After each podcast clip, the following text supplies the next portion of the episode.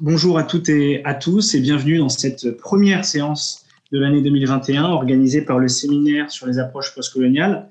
Comme vous le savez, c'est un séminaire qui existe depuis deux ans et demi maintenant. Il est organisé conjointement au sein du Centre de recherche internationale de Sciences Po et du Centre Population et Développement de l'Université Paris-Descartes. L'idée de ce séminaire, c'est d'offrir un espace de réflexion en commun à celles et ceux qui s'intéressent de près ou de loin aux thématiques relevant du fait colonial lui-même et de ses conséquences sur, euh, sur les sociétés contemporaines. Alors aujourd'hui, on a le, plaisir d'accueillir Harry Gordien, qui est rattaché au laboratoire de recherche sur les cultures anglophones de l'Université Paris Diderot. On le reçoit dans le cadre d'une intervention intitulée Résistance conservatrice à l'anticolonialisme en Guadeloupe. Quelques mots peut-être sur, sur Harry Gordien. Il est anthropologue, il a soutenu sa thèse en 2015 sur la conscience identitaire en Guadeloupe, en s'interrogeant notamment sur des catégories telles que la nation, l'ethnicité, la race également. Euh, il s'est intéressé aux organisations antiracistes dans le département de la Seine-Saint-Denis par la suite. Il a aussi mené des travaux sur la commission jamaïcaine pour les réparations au titre de l'esclavage. Il a aussi un intérêt pour des questions culturelles. Il a réfléchi par exemple à cette notion d'appropriation culturelle il s'est intéressé à des objets comme la musique, la danse, la sexualité également. On lui doit un article très intéressant sur euh, les discriminations capillaires et sur les représentations liées à ce qu'on appelle la coupe afro. Euh, et donc, il a des, des, intérêts pluriels et ses travaux nous intéressent dans le cadre de ce séminaire, dans la mesure où l'un de nos axes de réflexion consiste à essayer d'interroger l'articulation entre les mondes académiques et les mondes militants, il nous semble que ce lien, souvent étroit, est parfois utilisé à charge contre ces approches pour les disqualifier. Euh, donc c'est un lien euh, donc entre les mondes académiques et militants qui est aussi euh, mobilisé pour louer une forme de réflexivité des auteurs qui s'y rattachent donc au postcolonial, voire même au décolonial. Donc on espère que cette séance va vous permettre de, va nous permettre de nourrir ces, ces, réflexions sur au fond cette relation entre production du savoir et enjeux politiques Harry je vais vous céder la parole pour environ 45 euh, minutes, si, vous le voulez bien, et on laissera directement ensuite euh, l'auditoire interagir avec vous. Euh, enfin, je, modérerai les, remarques et les questions. Encore une fois, je, vous redis que cette séance est enregistrée et que vous pourrez retrouver ces échanges sur le site du, du série dans les prochains jours. Harry je vous laisse parler. Merci, bonjour. Euh, je remercie vraiment les organisateurs de m'avoir euh, invité à intervenir euh, aujourd'hui, et notamment bah, Léonard avec qui j'ai le plus échangé, notamment par email. je tiens aussi d'abord, avant de commencer à présenter mes excuses par avance pour le caractère un petit peu décousu du propos, puisque je suis en train de reprendre justement cette thèse dont Léonard a parlé en vue d'une publication. Et le propos d'aujourd'hui euh, fait partie d'une des, questions les plus euh, sensibles, on va dire, euh, à manier, mais on le verra lors du, développement. Donc, aujourd'hui, je, vais parler de cette question de, la critique qui est faite à, l'anticolonialisme guadeloupéen par des cercles conservateurs où les descendants de colons euh, européens sont surreprésentés. Euh, mais avant d'entrer dans le vif du sujet, puisque Léonard a parlé justement de ces questions de, méthodologie, d'approche, on va dire, euh, intellectuelle de recherche, je, vous laisse quand même soumettre quelques remarques méthodologiques d'ordre un peu plus général sur L'intitulé de ce séminaire, euh, Approche euh, postcoloniale, est, mentionné pour éviter des malentendus ou pour au contraire susciter des questions euh, après mon, intervention autour de la manière dont je me positionne vis-à-vis de, de, ces approches. parce que je dois dire que j'ai suivi une formation extrêmement classique, moderniste, voire positiviste même, euh, qui m'a euh, initié à une forme d'empirisme, c'est-à-dire euh, les données, la méthode, les entretiens, voilà, en, anthropologie. Et, j'étais à l'université Paris Descartes, dans un autre laboratoire que celui auquel ce, séminaire est rattaché, qui aspirait quelque part à une pureté disciplinaire anthropologique et une aspiration bien française à l'objectivité. Et je dois dire qu'en fait, j'adhère en partie à, cette conception de l'anthropologie, tout en prenant bien sûr en compte, parce que ça me relève être euh, relevé de l'évidence, donc tout en prenant en compte euh, la position de la chercheuse ou du chercheur, la subjectivité, le caractère politique euh, de la démarche de recherche, la position de chercheur, que l'on en soit conscient ou non. Euh, donc, quelque part, vu que j'adhère à cette conception euh, de la recherche, jugée euh, trop tiède, pas assez politique par certains collègues, je n'aurais pas normalement dû avoir trop de problèmes dans mon ancien laboratoire de rattachement au moment où je réalisais ma thèse.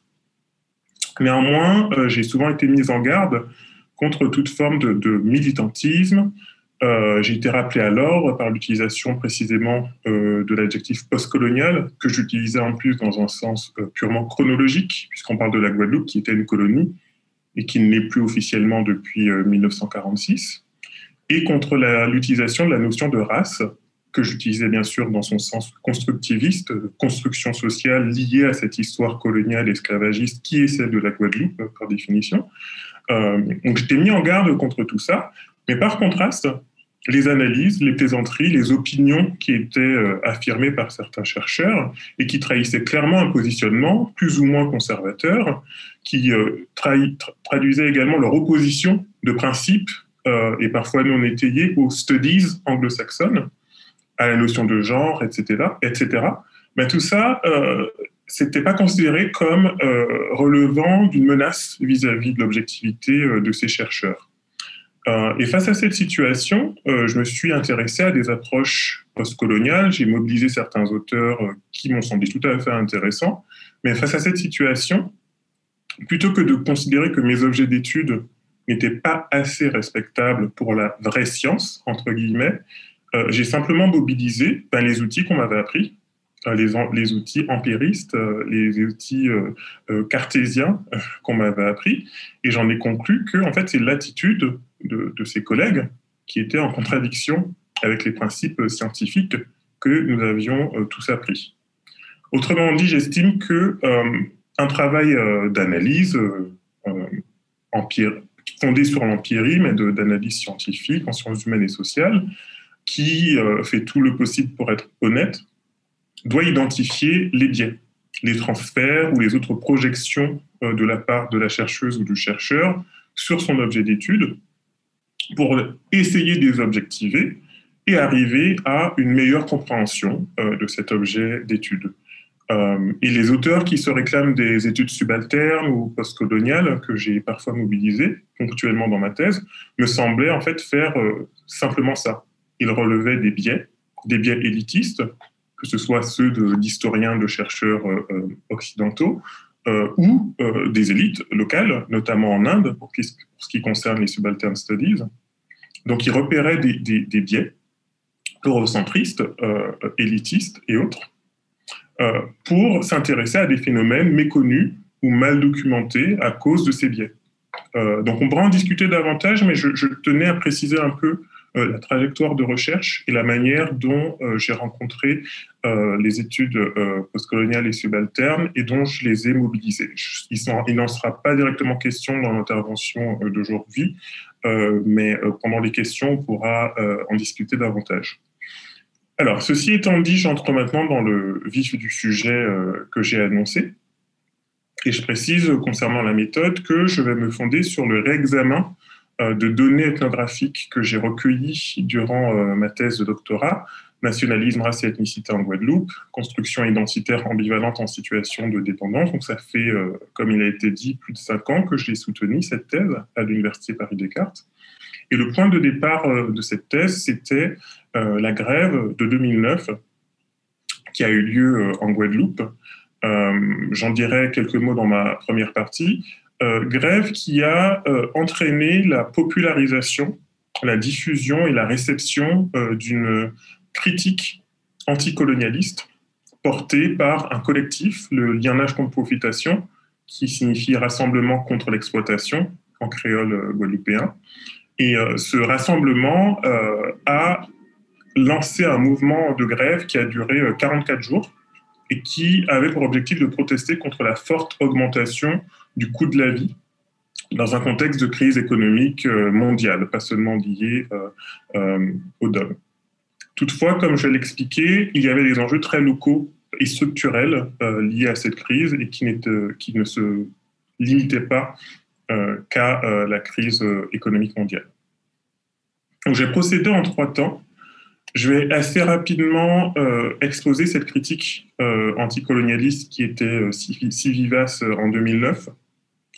Ensuite, pour rentrer dans, le sujet même, je vais analyser la manière dont des représentants de la branche guadeloupéenne du MEDEF, qui sont des entrepreneurs assez puissants et pour la plupart issus de, enfin, qui descendent de colons esclavagistes, donc, j'ai analysé dans ce deuxième temps euh, comment ils critiquent, eux, euh, la lutte contre la profitation qui était euh, portée par le LKP. Et dans un, troisième temps, pardon, je vais remonter un peu dans le temps et livrer l'analyse d'une recherche plus archivistique que j'ai menée sur une revue, la revue d'un groupuscule d'extrême droite qui s'appelle Guadeloupe 2000, qui a été fondée euh, dans les années 70 et qui théorisait, selon moi, euh, une, critique euh, anti, anticolonialiste, donc contre l'anticolonialisme, dont on retrouve les traces, ou dont, je retrouvais en tout cas les traces dans les discours de certains acteurs au moment de ma thèse. Donc je, je, prends du temps pour bien exposer le plan et, l'évolution de, de, mon intervention, puisque je, crains de, ne pas forcément réussir à euh, aborder tous les points euh, comme je le souhaite. Donc ça vous permettra euh, de me demander des précisions lorsque j'aurai fini de prendre la parole et d'être plus clair si je n'ai pas l'occasion de l'être assez. Alors, j'ouvre mon document sur le premier aspect. Voilà. Également, euh, je n'ai pas eu le temps de vous préparer le PowerPoint avec les citations auxquelles je vais euh, me référer. Mais euh, non, je vais essayer de ne pas trop en lire et de les lire de façon à ce que vous puissiez suivre ce dont je parle. Alors, le, donc cette première partie sur 2009, euh, ce qu'il faut savoir euh, sur 2009, euh, c'est que ça a été, comme je disais, un moment de, d'effervescence, d'abord autour de, ce rassemblement dont je parlais. Et ce rassemblement, il a été créé par Elie de Mota, dont vous vous souvenez peut-être, qui a véritablement fédérer autour de lui différentes organisations anticolonialistes et anticapitalistes qui parfois étaient opposées. Il y a une longue histoire de, l'anticolonialisme en Guadeloupe, différentes euh, sensibilités, on va dire. Euh, et il a réussi, euh, fin 2008, dans ce contexte de crise, à fédérer un certain nombre d'organisations, de, syndicats notamment. Et ce qu'il faut préciser, c'est que Elie Domota est lui-même le secrétaire général d'une des principales organisations euh, anticolonialistes et anticapitalistes de Guadeloupe, qui est l'Union générale des travailleurs de Guadeloupe, UGTG. Euh, en tant qu'indépendantiste, anticolonialiste et euh, responsable représentant syndical, Elie Domota a, fédéré ces, différentes organisations et il a lancé ce mouvement de grève. Ce mouvement de grève, initialement, euh, ce qu'il mettait en avant, c'était euh, ce qu'on appelle la vie chère, euh, dans un contexte de crise économique mondiale où, comme vous le savez sans doute, les, économies antillaises sont complètement dépendantes de l'importation de produits issus essentiellement de France hexagonale et du reste de l'Europe, et qu'en fait ce système de dépendance économique et de dépendance à la consommation de produits exportés crée euh, des surcoûts euh, de, des frais de stockage, etc. Il y a une taxe particulière qui s'appelle l'octroi de mer qui est appliquée sur euh, les produits importés outre-mer. Et tout cela, à tout cela s'ajoutent les, les, marges que réalisent les personnes qui travaillent dans l'import-export, la grande distribution. De sorte que les prix qui sont pratiqués euh, dans les DOM en général et notamment en Guadeloupe et en Martinique sont beaucoup plus élevés qu'en France hexagonale. Et au moment de la grève de 2009, vous avez sans doute vu, si vous, êtes intéressé à la question, euh, des tableaux comparatifs qui étaient publiés dans la presse et qui montraient euh, des différences de prix assez marquées pour des produits de première nécessité. Donc, ce système-là, il a été aggravé par la crise de 2009, la crise économique de 2009, mais il ne dépend pas uniquement de cette crise. C'est un problème euh, structurel lié à l'histoire euh, euh, coloniale et esclavagiste de la Guadeloupe, qui, je ne vais pas reprendre toute l'histoire de la Guadeloupe, mais ce sont des territoires, la Guadeloupe et la, Guadeloupe et la Martinique, qui ont été colonisés par les Français dans la première moitié du XVIIe siècle et qui avaient pour objectif de produire des denrées coloniales qui étaient exportées euh, vers la métropole. Euh, et selon euh, le LKP, mais aussi l'analyse de beaucoup d'anthropologues, notamment Jean-Luc Bognol, qui se sont penchés sur la crise de 2009, il y a des continuités dans la structure globale de dépendance économique, même si bien sûr on est passé à une focalisation sur le secteur tertiaire et l'économie basée sur la consommation. La critique anticapitaliste du LKP mettait l'accent justement sur euh, euh, ces, irrégularités dans les conditions de fixation des prix, parce que, comme je vous l'ai dit, euh, il y a tout ce système de surcoûts, de taxes, etc., qui explique la différence, mais ça n'explique pas toute la différence. il y a aussi une situation d'entente, de quasi-monopole, sur des territoires qui en plus sont insulaires, et où euh, du coup il y a peu d'acteurs et peu d'incitation à, euh, faire, à faire jouer la, la, concurrence sur la base des prix. Donc ça, ça a un effet euh, vraiment important et décisif sur les économies locales. L'autre aspect qui était pour le coup non plus seulement anticapitaliste, mais aussi anticolonialiste, c'est que cette dépendance économique est analysée comme le LKP comme étant comme favorisant euh, clairement une partie de, euh, de l'économie française euh, et une non-intervention sur ces, cette opacité autour de la fixation des prix des produits de première nécessité, mais aussi du pétrole. Parce que l'un des scandales qu'a révélé euh, le LKP, c'est que la SARA, la société de raffinerie euh, de l'Antiguyane, était une sorte euh, d'institution mixte avec des acteurs privés, des acteurs publics, où le prix du pétrole était fixé un peu par décret, sans que ça soit en lien avec les lois de l'offre et de la demande, et que cela garantissait un bénéfice fixe à cet institut opaque, et on ne savait pas très bien pourquoi ces prix étaient décidés ainsi au détriment euh, des consommateurs euh, guadeloupéens. Donc il y avait d'autres exemples comme ça qui montraient que, euh, outre les problèmes purement économiques, il y avait des collusions, il y avait des liens avec les pouvoirs publics qui ne jouaient pas le rôle de contrôle et qui expliquaient cette situation de profitation. Pour conclure avec le LKP 2009, troisième dimension qui n'est pas que économique, anticapitaliste, ni anti colonialiste, mais qui est antiraciste, c'est que le LKP a mis euh, le point, enfin, a, ciblé son discours sur les descendants de colons, notamment ceux issus de Martinique.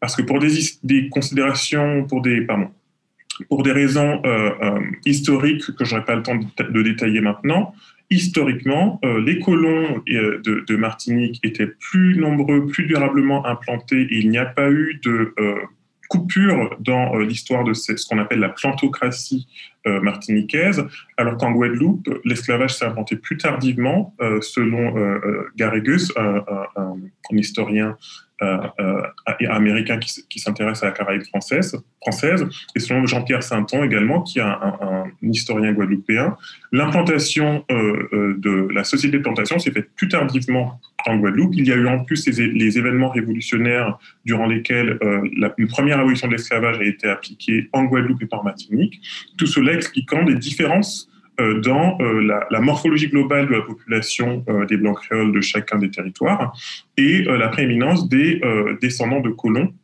de Martinique par rapport à ceux de Guadeloupe.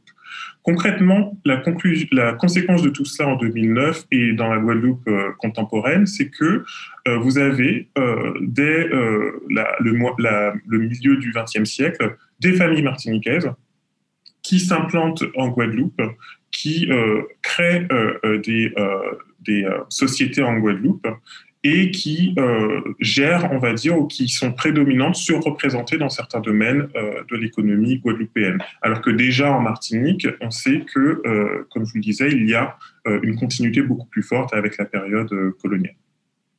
Donc 2009 a mis tout ça en avant. Le LKP a euh, diffusé sa, sa critique anticapitaliste, sa critique de la profitation, et à tout cela se greffait euh, une dimension euh, qu'on va, euh, va, appeler rapidement identitaire, mais que moi je, je parle d'identification communautaire en fait à la suite de euh, Brubaker, de Roger Brubaker et de Frédéric Cooper, c'est-à-dire une volonté de la part de, du collectif LKP, des organisations anticolonialistes qui existent en son sein, de mettre en avant l'appartenance à un territoire, la Guadeloupe, et euh, ce territoire, il appartient à une population, les Guadeloupéens.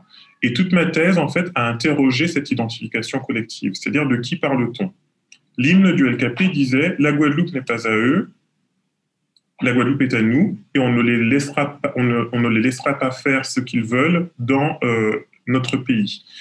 Et il y avait toute une ambiguïté autour de ce que signifiait, ce que signifiait pardon, nous et de ceux qui étaient, désignés par le E. Il y a une dimension raciale, mais ce n'est pas que ça. Il y a une dimension anticapitaliste, mais qui se recoupe aussi avec la question raciale. Et euh, c'est cette ambivalence, cette ambiguïté que j'ai interrogée euh, dans ma thèse. Mais pour le sujet d'aujourd'hui, ce que je vais aborder maintenant dans cette deuxième partie, après avoir expliqué que le LKP a diffusé cette critique anticolonialiste, cette critique de la profitation, c'est la manière dont euh, le, MEDEF Guadeloupe, la branche MEDEF du Guadeloupe, a répondu à cette critique du LKP.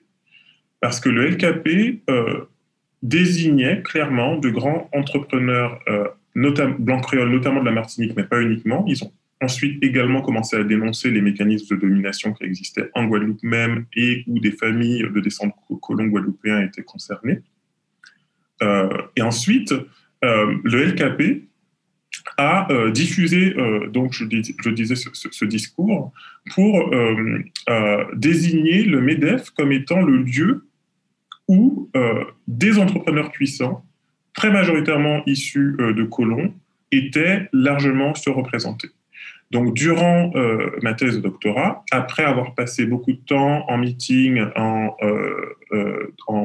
manifestations, à interviewer des leaders du LKP, à passer du temps avec des sympathisants du LKP, à partir de mon Master 2 en 2009-2010. En 2010-2011, première année de thèse, j'ai essayé d'entrer en contact avec certains euh, des représentants euh, du MEDEF Guadeloupe. Et c'est ce dont je vais parler maintenant. Donc, je, voulais préciser avant de, détailler cette partie que lorsque je parle de, de blanc créole, je n'essentialise pas euh, et je ne considère pas que les Blancs créoles euh, constituent un bloc euh, monolithique qui pensent tous la même chose, qui sont tous des profitants, etc. je ne reprends pas complètement le discours militant à mon compte. En revanche, comme je vais essayer de le montrer là, il y a des mécanismes sociaux, sociaux, culturels, économiques qui euh, montre qu'il y a bien une forme de euh, reproduction de certaines inégalités euh, matérielles et de certaines représentations de la race, c'est-à-dire de la différence biologique, culturelle supposée entre les individus. Alors, c'est par l'intermédiaire de, Xavier, un entrepreneur du MEDEF, qui lui se définit comme mulâtre. il est né en Guadeloupe d'un père blanc créole et euh, d'une mère euh, noire. Grâce à lui, j'ai pu entrer en contact avec euh, deux entrepreneurs blancs créoles de Guadeloupe. François, qui lui est issu d'une famille martiniquaise, d'une de ces familles martiniquaises dont je parlais tout à l'heure, implantée en Guadeloupe, mais qui se considère comme guadeloupéen. Il était âgé d'environ 70 ans au moment de l'enquête. Et Jean, qui lui est issu d'une famille de blancs créoles de Guadeloupe. et ça se sait en général avec les patronymes, même si, comme il y a des métissages ou des, mariages, en tout cas entre blancs créoles de la Martinique et blancs créoles de la Guadeloupe, le, le nom de famille ne peut pas suffire pour désigner si telle famille est originaire de Guadeloupe ou de Martinique, surtout quand en ligne de compte, comme pour François, une dimension subjective d'auto-identification. Euh, donc Jean avait euh, une cinquantaine une soixantaine d'années pardon au moment de l'enquête, et ce Jean, donc François, Jean, et Jean m'a mis en contact avec Tristan, qui lui est martiniquais, euh, mais qui travaille en Guadeloupe et qui est également affilié au Medef. Donc à chaque fois que je les ai rencontrés, c'était dans leur bureau. il n'y a pas eu d'autre espace où il était possible d'interagir avec eux. Xavier et d'autres interlocuteurs m'ont également permis d'entrer en contact et d'interviewer Édouard Boulogne, qui est le seul nom qui n'est pas un pseudonyme de tous ceux que je vais euh, utiliser euh, durant ma présentation. Euh, et je nomme Édouard Boulogne parce que c'est un personnage public, un professeur de philosophie aujourd'hui à la retraite au lycée. et c'est l'éminence grise d'un mouvement d'extrême droite guadeloupéen dont je parlerai dans la troisième partie de mon intervention. Il est important aussi de signaler que j'ai interviewé trois autres personnes qui euh, ne s'identifient pas comme blancs créoles, mais qui sont parfois catégorisées comme telles, dont deux d'entre eux sont des militants euh, du LKP. Donc, ce sont des militants indépendantistes et anticolonialistes. Ils sont issus de métissage entre personnes catégorisées comme blanches et personnes d'ascendance africaine, ainsi que pour l'un d'entre eux euh, d'ascendance indienne, indienne d'Inde, de, de, hein, pas amérindienne. La mère de ce dernier, qui est d'ascendance indienne, africaine et européenne, est en fait originaire de France hexagonale, donc ce n'est pas euh, une blanche créole. Tandis que les deux autres interlocuteurs euh, sont euh, issus de, de, familles métissées, soit qu'il s'agit des métis libres qui, au moment de l'esclavage, bénéficiaient du statut de libre, libre de couleur et qui du coup phénotypiquement euh, sont parfois catégorisés comme blancs par la population noire mais perçus comme euh, des sans mêlés ou des personnes de couleur par la, population blanche, soit pour euh, Laurent, que je vais citer rapidement tout à l'heure, sont issus d'un métissage entre descendants de libres de couleur et blancs créoles. Euh, donc, ces trois personnes euh, que j'ai interviewées en marge de mes entretiens avec euh, les membres du MEDEF ont des positionnements intéressants parce que ils sont perçus comme blancs. Pour certains, ils ont une branche de leur famille qui est blanche créole et sur laquelle ils m'ont apporté des informations durant ma thèse, mais ils ont un positionnement qui est complètement en désaccord avec les entrepreneurs du MEDEF que j'ai interviewés. Donc, je vais surtout parler euh, euh, de ces entrepreneurs du MEDEF aujourd'hui. Comme je disais, ils représentent la population qui est ciblée par la critique du LKP. Et il me faut souligner qu'il s'agit de personnages médiatiques, de leaders d'opinion, entre guillemets, selon l'expression que utilise François. Euh, François, par exemple, après la grève de 2009, a pris part au débat public en Guadeloupe en prononçant des discours dans des, rassemblements organisés par des associations. Et au moment de nos deux entretiens, il m'a euh, donné une copie euh, euh, dactylographiée de ces discours que j'ai utilisés dans ma thèse et dont je vais un peu vous parler tout à l'heure. Pourquoi je précise que ce sont des personnes médiatiques, entre guillemets, ou des, des, leaders d'opinion?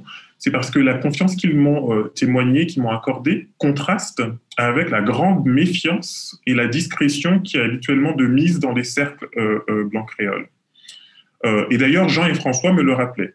Tout en, en, acceptant de m'accorder la parole en, étant enregistré, ils le savaient que je faisais une thèse, ils m'ont prié de ne pas leur faire un coup à la dépointe. À quoi ils se référaient? Ils se référaient au documentaire, pardon, au documentaire Les derniers mètres de la Martinique, qui a été diffusé euh, sur Canal Plus au, début de la crise euh, qui, euh, qui était en train de se dérouler en Guadeloupe, mais aussi en Martinique. Et durant ce documentaire, Alain Huic Despointes, qui était un entrepreneur blanc créole qui avait plus de 80 ans à l'époque et qui est décédé depuis, avait tenu des propos sur l'esclavage, il minimisait la violence de l'esclavage et surtout le propos qui a le plus effrayé la chronique, si je puis dire, c'est lorsqu'il a affirmé assez clairement que sa famille avait voulu préserver la race, c'est-à-dire maintenir un lignage blanc, et que lui, à titre personnel, trouvait, ça, trouvait que le métissage, c'était pas bien, selon ses mots, euh, parce qu'il y avait des gens qui sortaient de couleurs différentes, avec des cheveux différents, et qu'il trouvait ça pas bien, que sa famille avait voulu préserver la race pour éviter ce désordre, en gros. Donc, euh, je parlais tout à l'heure de la manière dont mes interlocuteurs euh, analysaient ce qui était euh, arrivé à, à Alain des Pointes, mais il me priait ironiquement et sur le ton de la blague de ne pas leur faire un coup à la dépointe, de ne pas abuser de leur confiance pour après sortir de, de, son contexte euh, les propos qu'il m'avait tenus. En même temps, l'assurance avec laquelle il s'adressait à moi, elle était aussi, due à l'absence de sentiment de culpabilité qu'ils ressentaient vis-à-vis de leur ascendant euh, esclavagiste et concernant leur position économique privilégiée. Et ce sentiment euh, de culpabilité, ils affirment qu'en fait, la majorité, ils sont rares à ne pas le ressentir et que beaucoup de leurs euh, euh, collègues, entrepreneurs blancs créoles ou membres de leur famille, j'imagine, le ressentent. Et cela explique qu'ils ne sont pas complètement en, au clair avec ce qu'ils pensent et qu'ils ne veulent pas, qu'ils ne veuillent pas pardon, parler à des populations non blanches ou à des journalistes de ces questions.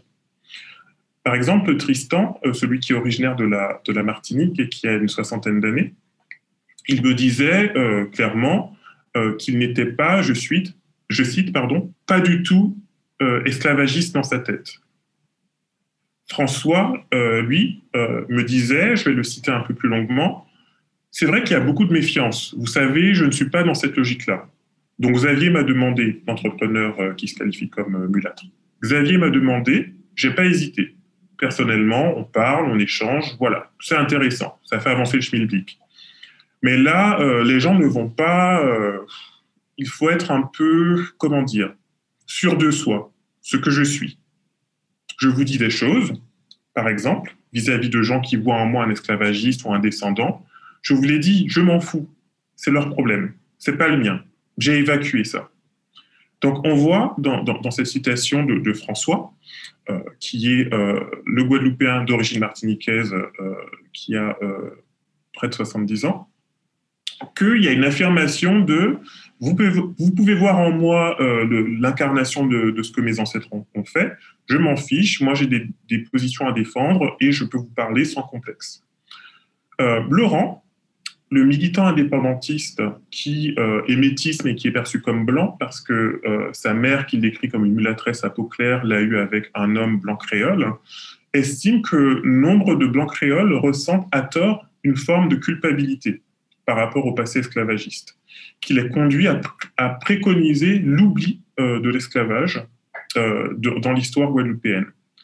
Je cite euh, Laurent, dans un entretien que j'ai traduit du, créole guadeloupéen, il me dit donc, au niveau des blancs créoles, c'est une période, celle de l'esclavage, dont ils préféreraient, eux, qu'on ne parle jamais. Pourquoi? Parce que quelque part, ils ont un sentiment de culpabilité. Ce qui, quelque part, n'est pas normal, parce que tu ne peux pas avoir un sentiment de culpabilité.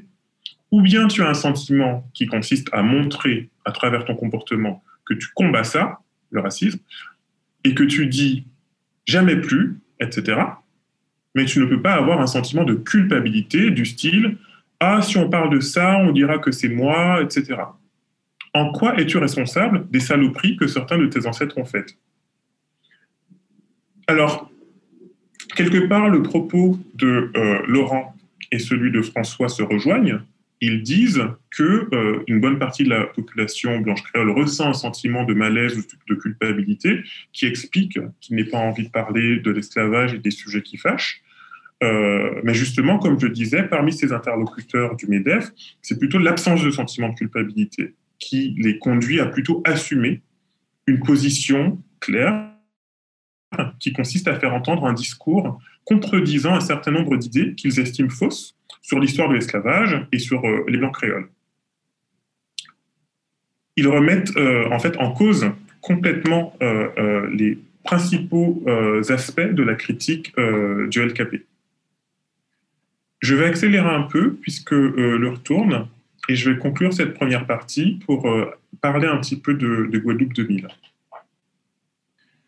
Alors, ce qui, ressort des propos de ces entrepreneurs du MEDEF, avec qui je me suis entretenu, c'est à peu près trois choses. La première, c'est que euh, le racisme euh, vient des Noirs, notamment des militants euh, anticolonialistes, indépendantistes pro-LKP, et que ce racisme reste trop, trop souvent impuni. Et qu'il y a une complaisance finalement de la presse aux journalistes à qui ils ne veulent pas parler vis-à-vis -vis de ce racisme. Donc c'est l'argument classique du racisme anti-blanc sur lequel je pourrais revenir plus longuement durant les questions. Deuxième argument euh, que j'ai trouvé euh, euh, le plus pertinent, c'est que selon eux, il n'y a aucune continuité entre la période esclavagiste et coloniale d'une part et leur position économiquement et socialement privilégiée aujourd'hui d'autre part. Il n'y a pas de conscience historique des processus de transmission. Et si je prends l'exemple de Jean et de François, qui ont eu des parcours de vie un peu similaires, le fait que euh, leur père euh, ait fait faillite ou que leur père euh, soit mort, puisqu'ils ont tous les deux perdu leur père à un jeune âge, et qu'ils aient dû reprendre les affaires familiales, pour eux, c'est la preuve qu'ils n'ont hérité de rien, qu'ils n'ont hérité d'aucune richesse issue de l'esclavage et de la période coloniale. Au contraire, ils ont tout bâti dans des conditions économiques qui, euh, clairement, euh, quand on connaît l'histoire économique des Antilles, il y a vraiment eu un effondrement de l'industrie de la canne à sucre, une réorientation vers euh, la banane, puis vers l'import-export, etc. Il y a effectivement eu beaucoup de tâtonnements et de crises économiques, de faillites, etc. Mais pour eux, cette réalité à laquelle ils ont été confrontés directement prouve qu'ils ne sont pas des héritiers, en fait, qu'ils ont bâti, qu'ils ont construit. Troisième point lié à, cette question-là, c'est quelque part et paradoxalement une minimisation, comme dans le propos de euh, Alain Huit des Pointes, de la violence de l'esclavage, euh, une mise en avant de d'autres formes de relations euh, notamment lors de ma discussion avec Édouard Boulogne, j'ai senti qu'il y avait une, volonté de montrer que les rapports qui s'étaient noués dans, le, cadre esclavagiste étaient beaucoup plus ambigus et ambivalents que ce que présentent les militants euh, anti, anticolonialistes. Et, du coup, le paradoxe, c'est que d'un côté, on minimise l'esclavage, tout en montrant qu'il n'y a pas de continuité euh, euh, structurelle avec les, relations euh, socio-économiques contemporaines, mais en même temps, et c'est la, troisième idée, il y a de manière plus ou moins explicite une volonté de valoriser et de réhabiliter une culture, un passé et un sentiment d'identité de descendants de colons. C'est-à-dire que les qualités de, et je l'ai trouvé également dans la littérature blanche créole, euh, dont je pourrais vous parler également, euh, la, position d'entrepreneur, de, de faiseur de richesses et de colons qui part à l'aventure pour créer des richesses dans une contrée lointaine de la France et qui s'y implante, en fait, tout ça est valorisé de manière plus ou moins consciente et explicite par euh, mes interlocuteurs et dans les textes que j'ai mobilisés euh, dans ma thèse que j'ai pu retrouver. Dernier élément en date, euh, pendant la rédaction de ma thèse en 2015, il y a une polémique liée au Cercle Auguste Lacour, qui est une association d'amateurs d'histoire de la Guadeloupe, qui apparemment serait essentiellement composé de personnes blanches créoles, la polémique était liée au fait que ce cercle Auguste Lacour a eu pour projet de construire une stèle en mémoire des premiers colons français arrivés en Guadeloupe. Stèle dont le texte ne faisait mention ni des populations amérindiennes, ni de l'esclavage qui a suivi euh, cette colonisation française de 1635. La stèle a été démolie par le LKP en 2015, ce qui montre en fait l'actualité euh, des, euh, questionnements qui sont soulevés. Donc, premièrement, critique anticolonialiste du LKP qui se diffuse et qui se focalise sur la domination béquée. Deuxièmement, le cercle des entrepreneurs du MEDEF qui sont pointés par la critique de la profitation du LKP, qui ne, que cette critique ne vaut rien.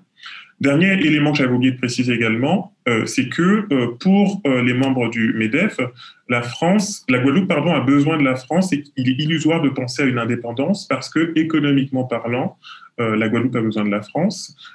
politiquement parlant, pour le maintien des, valeurs de la République, de la démocratie, etc., la Guadeloupe a également besoin de la France. Et sur le plan culturel aussi, la Guadeloupe fait entièrement partie de la France et il est tout à fait possible de vivre une euh, identité guadeloupéenne au sein d'un ensemble euh, politique et culturel français. Voilà, euh, élément que je voulais rajouter pour conclure cette deuxième partie. Troisième partie que je vais expédier quelque peu en accentuant ce qui est le plus important, c'est que durant ma thèse, lorsque je suis revenu de, de Guadeloupe, j'ai effectué des recherches aux archives et j'ai trouvé Guadeloupe 2000. Guadeloupe 2000 est euh, une revue, euh, la revue du groupe euh, politique du même nom, Guadeloupe 2000. dans leur inventaire des droites nationales et radicales en France, Jean-Yves Camus et René Monza citent Guadeloupe 2000 et précisent que l'association reprend, je les cite, en adaptant au contexte local certains thèmes frontistes, c'est-à-dire du Front National. Et effectivement, euh, dans mes recherches archivistiques, j'ai épluché certains numéros euh, de Guadeloupe 2000, donc cette revue qui a été fondée en 1970, et je me suis intéressé notamment aux numéros qui ont été euh, publiés entre 1970, donc la date de la fondation de la revue et son du groupe, et le milieu des années 80, où le mouvement indépendantiste a atteint le, plus haut euh, niveau de son euh, influence politique, culturelle en Guadeloupe.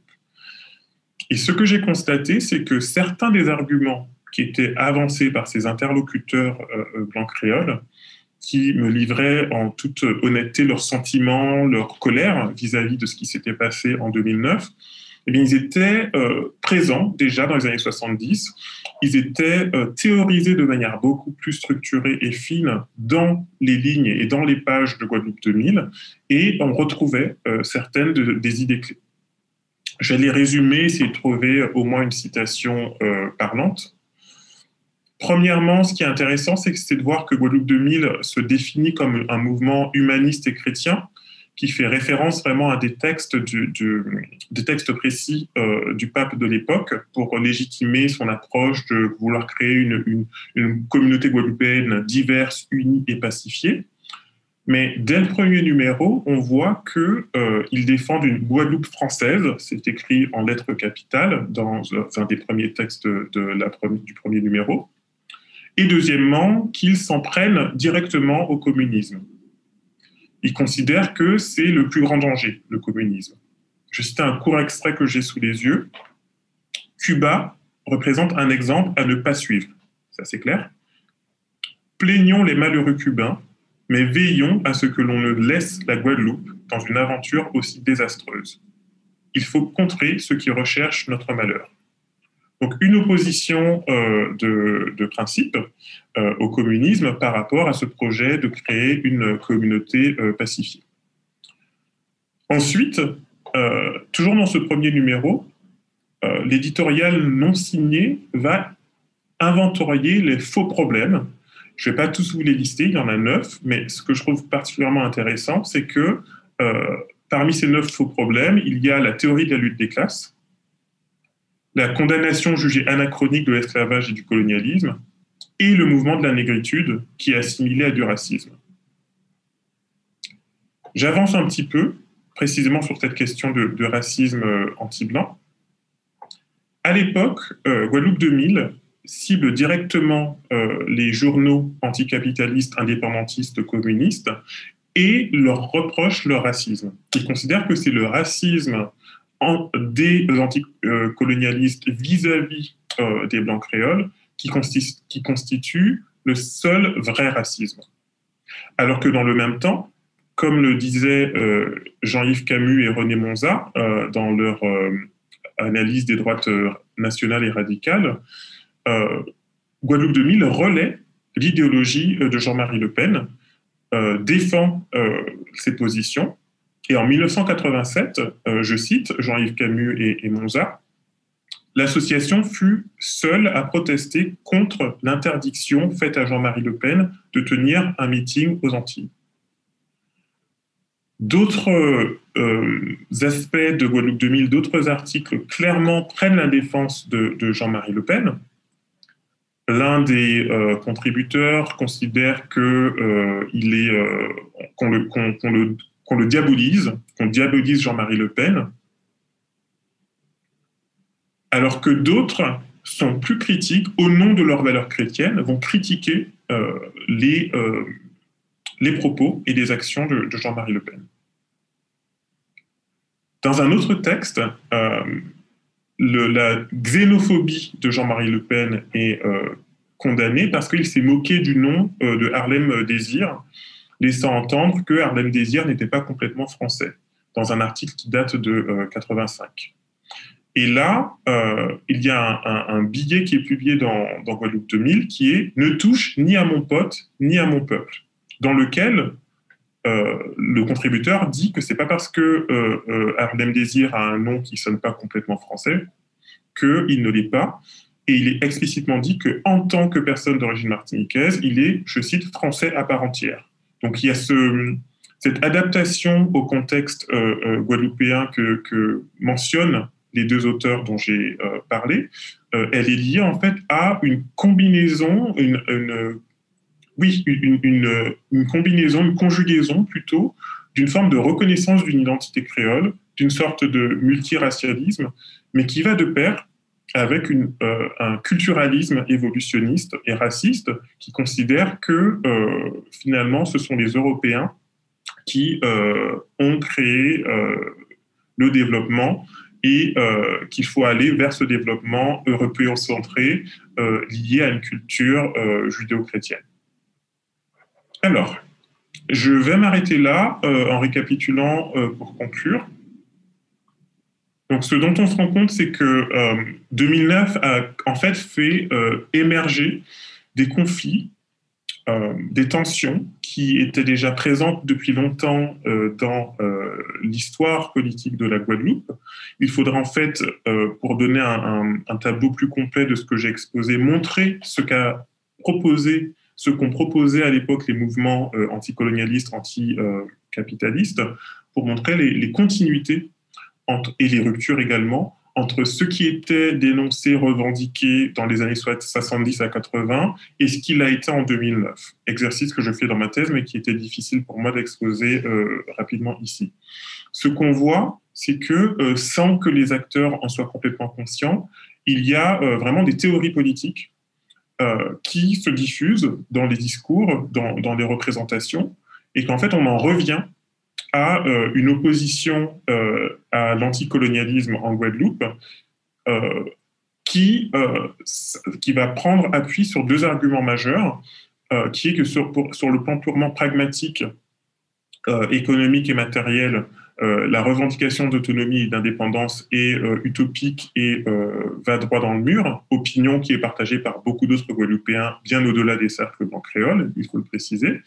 Et là où il y a quelque chose de spécifique dans cette critique anticolonialiste qu'on trouve dans ces cercles de pouvoir économique majoritairement blancs, c'est l'idée que le véritable racisme ne vient pas des blancs, des noirs, pardon, des blancs, c'est ça, mais qui vient des noirs, et que euh, tout ce qui est euh, analysé comme relevant d'un héritage ou de reproduction de rapports de pouvoir euh, et de domination depuis la période esclavagiste va être minimisé. Et je, tiens, pour conclure, vraiment à mettre ça en lien avec la banderole qui avait été déployée par le groupe Génération Identitaire lors des mobilisations de juin sur la place de la République, où cette notion de racisme anti-blanc, où finalement les personnes victimes de racisme et, qui, euh, et les militants qui euh, vont dénoncer ce racisme vont être ciblés comme étant en fait les véritables racistes. Donc on trouve finalement une reproduction de ce discours, de cette accusation dans un autre contexte en France hexagonale, qui qu'il est difficile, après ce que j'ai pu démontrer dans ma thèse et que j'espère vous avoir donné une idée de ce que ce que je voulais dire, qui montre qu'il y a finalement des liens avec une histoire coloniale et, et post-coloniale, encore une fois au sens euh, euh, chronologique et historique du terme, euh, de la Guadeloupe et d'ailleurs. Voilà, je vous remercie et vous prie de m'excuser pour ce propos quelque peu décousu. Merci, merci beaucoup. pour ma part, j'ai trouvé ça très intéressant et vraiment très clair et très bien structuré en fait. je suis sûr et certain qu'il y aura beaucoup de, réactions et de, de questions. N'hésitez pas à vous signaler euh, soit en écrivant votre question, soit en la formulant oralement euh, et en levant euh, la main, par exemple. je peux essayer de me, me lancer. Moi, j'ai bon, j'ai vraiment beaucoup de questions. Je... vous écoute, je vais juste brancher mon, ordinateur et je coupe la caméra ce temps-là, mais je vous écoute attentivement. Alors moi, j'ai trois, trois séries de, de, questions pour commencer.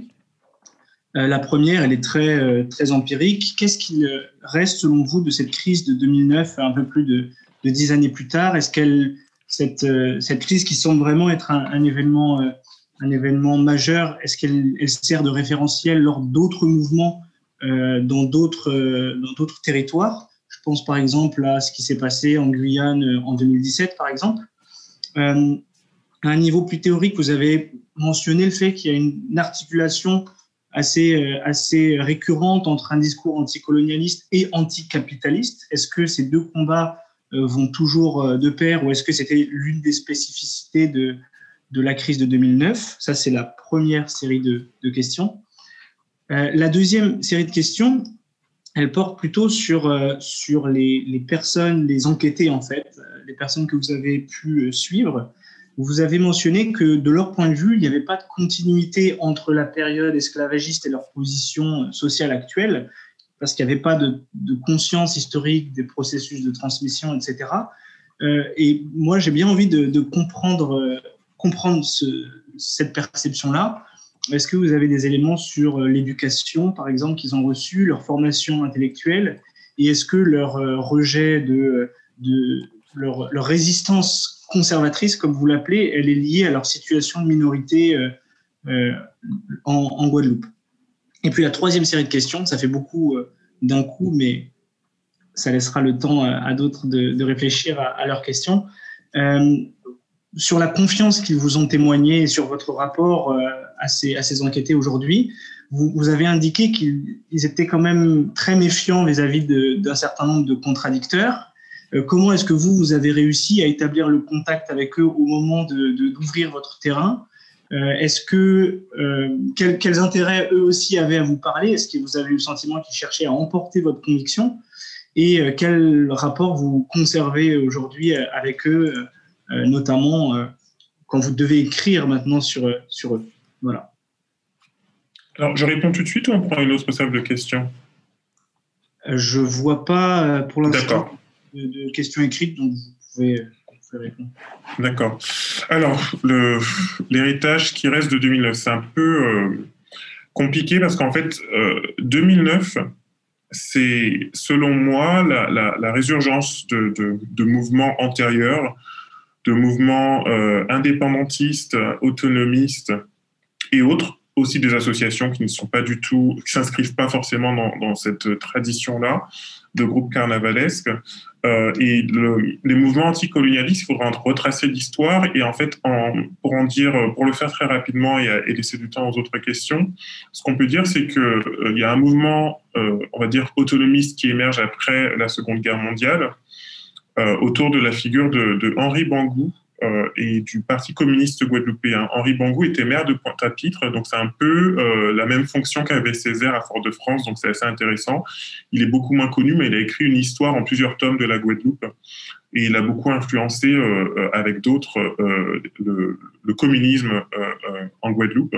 Et ce sont surtout les communistes initialement qui ont porté en fait cette lutte euh, anticolonialiste et anticapitaliste en même temps, parce que euh, remettait en cause les rapports euh, de classe liés à des dynamiques de, race en Guadeloupe, tout en disant que cela peut se faire uniquement en remettant en partie en cause le rapport de dépendance à la France hexagonale à travers une forme d'autonomie, mais une autonomie en union avec la France.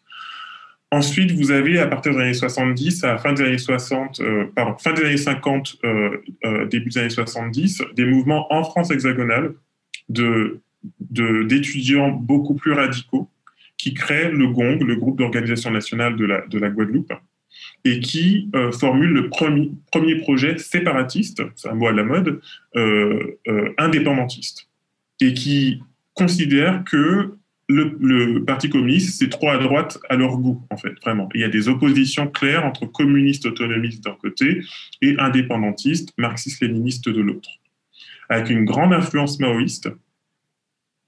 Et du coup, il y a une imbrication totale entre le projet de... Euh, enfin, ils veulent la RNDP, la Révolution nationale démocratique et populaire. Donc, il y a une imbrication totale pour répondre en même temps à la seconde, euh, au second aspect de la question, entre anticolonialisme et anticapitalisme.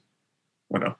Avec une dimension de nationalisme euh, dont j'ai beaucoup parlé dans ma thèse, mais dont on, sur laquelle on pourra revenir. Euh, les enquêtés.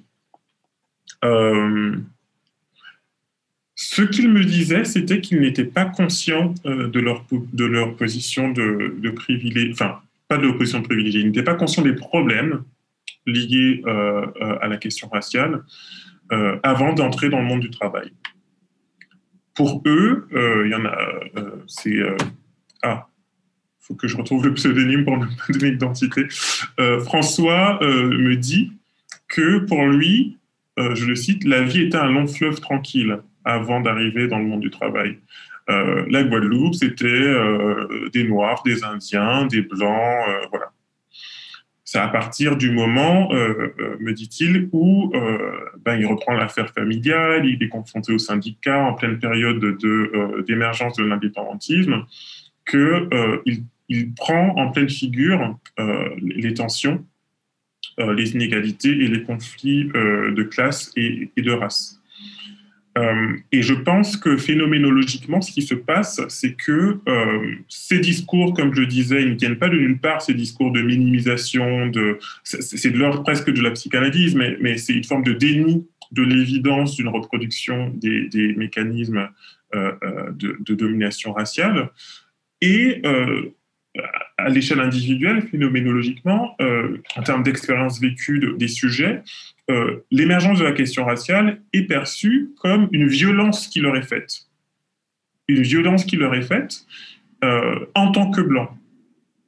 Et il faut dire dans le même temps que les mouvements indépendantistes, euh, autonomistes, etc., ont usé d'un essentialisme stratégique, on va dire, qui va consister à se référer à une figure décontextualisée et anhistorique, je dis, de, l'imago du, du, euh, du, colonisateur, du maître esclavagiste, du blanc, euh, qui euh, se fonde sur des éléments matériels tangibles qui existent, hein, comme en 2009, on l'a vu avec ce cercle MEDEF très majoritairement blanc, etc., etc., mais qui est aussi de l'ordre d'une construction militante et culturelle, qui va essentialiser une figure euh, du blanc qui ne peut être que dominant, que euh, raciste, etc., etc. Donc je pense qu'ils reçoivent cette construction, euh, cette catégorisation en tant que blanc en pleine figure et qu'ils le prennent comme une violence qui leur est faite. Et à cela s'ajoute le déni, etc., etc et, qui est, euh, enfin, c'est pas que à, une échelle individuelle et psychanalytique. Comme je l'ai montré, ce sont vraiment des mouvements euh, euh, proches des, des, cercles d'affaires qui vont théoriser cette idée de racisme anti-blanc qui est déjà utilisée dès les années 50, nous précise Michel Léris, à l'encontre des communistes. Alors, j'ai pas pu garder contact jusque-là. J'ai gardé contact surtout avec Xavier, qui a été vraiment la pierre angulaire de ce. Et ça, c'est ce sont les, c'est la magie du, terrain. J'ai rencontré Xavier complètement par hasard, euh, vraiment complètement par hasard. Il s'intéressait beaucoup. Euh, il, lit beaucoup, Xavier. Euh, il s'intéresse beaucoup à l'anthropologie, à l'histoire des Antilles, à sa propre histoire de métissage. Euh, et du coup, ça l'intéressait euh, qu'un chercheur travaille là-dessus. Euh, il y avait un échange au bout d'un moment qui n'était même plus sur ses pratiques, c'était vraiment sur les Antilles, le métissage, assez théorique. Et je vais à chaque fois retirer l'entretien sur oui, mais et vous, comment ça s'est passé pour vous, etc., etc. Et le fait que ce soit lui qui m'ait mis en contact avec d'autres entrepreneurs a beaucoup joué. Et comme je l'ai dit, enfin, ce sont des personnes qui ont pas, enfin, qui ont pris parfois des positions euh, beaucoup plus différentes que ce que je décris ici. Par exemple, euh, euh, Jean a parfois critiqué les formes d'entre-soi dans l'entretien. Il était assez agacé de voir l'immobilisme de ce système de profitation.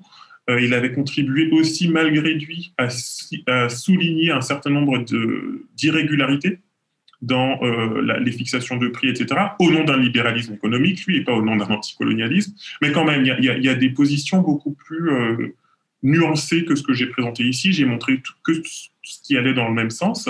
Et, je pense que mon idiosyncrasie, le fait que j'étais pas dans une dimension à vouloir euh, tuer du blanc, euh, que j'avais intégré justement cette, cette approche compréhensive, euh, et empathique de la sociologie euh, euh, qualitative, où on essaie de comprendre, et je pense que j'ai essayé de le faire le plus sincèrement possible, et, qu'ils l'ont senti. En revanche, là où il y a clairement une fin de non-recevoir, c'était concernant la mise en contact avec des femmes blanches créoles, où j'étais censé avoir deux entretiens et je n'ai pas eu de nouvelles. Et je pense que la question euh, genre, race entre complètement en ligne de compte euh, en ce qui concerne cela. D'accord. Merci, merci beaucoup pour euh, toutes ces réponses. Est-ce qu'il y a des, des questions de la part de, de, certains ou certaines d'entre vous? Dimitri Béchac. Oui, bonjour, bonjour à tous, bonjour Harry. Je connais avec Harry, on a eu l'occasion de, de, travailler ensemble et notamment de, de discuter de, des presses, des presses guadeloupéennes. Euh, et en fait, ce qui m'a tout de suite interpellé au début, euh, vous évoquiez dans l'un des axes du séminaire, c'est euh, la connexion entre le monde académique et, et, militant. Et en fait, dans le cadre d'une, j'ai oublié de me présenter, en fait, je suis en, chargé de recherche en anthropologie au LC2S, en Martinique, donc laboratoire caribéen de sciences sociales. Et euh, j'ai travaillé dans, le cadre d'une ANR que j'ai euh, coordonnée. J'ai fait une recherche sur l'histoire de la migration haïtienne et euh, j'ai travaillé sur tous les discours, notamment militants euh, des syndicats, effectivement plutôt trotskistes, maoïstes, qui, selon eux, au moment de la crise de la canne à sucre dont Henri a parlé, en fait, c'était les entrepreneurs béquets qui avaient fait venir des migrants haïtiens en Guadeloupe. Euh, donc ça a d'une part construit une image euh, assez particulière de l'étranger, notamment de l'haïtien, mais en plus on voyait une, étroite relation entre euh, des universitaires d'aujourd'hui, mais qui à l'époque étaient des étudiants maoïstes, engagés dans les mouvements ouvriers et plus tard indépendantistes. Et en fait, il y a une version, cette version de l'histoire, la version officielle qui est encore aujourd'hui diffusée à la fois par les syndicats, mais aussi par les universitaires d'aujourd'hui, quand on regarde les quelques articles qu'il y a sur l'histoire de la migration haïtienne, c'est effectivement euh, les béquets qui ont amené des migrants haïtiens en Guadeloupe.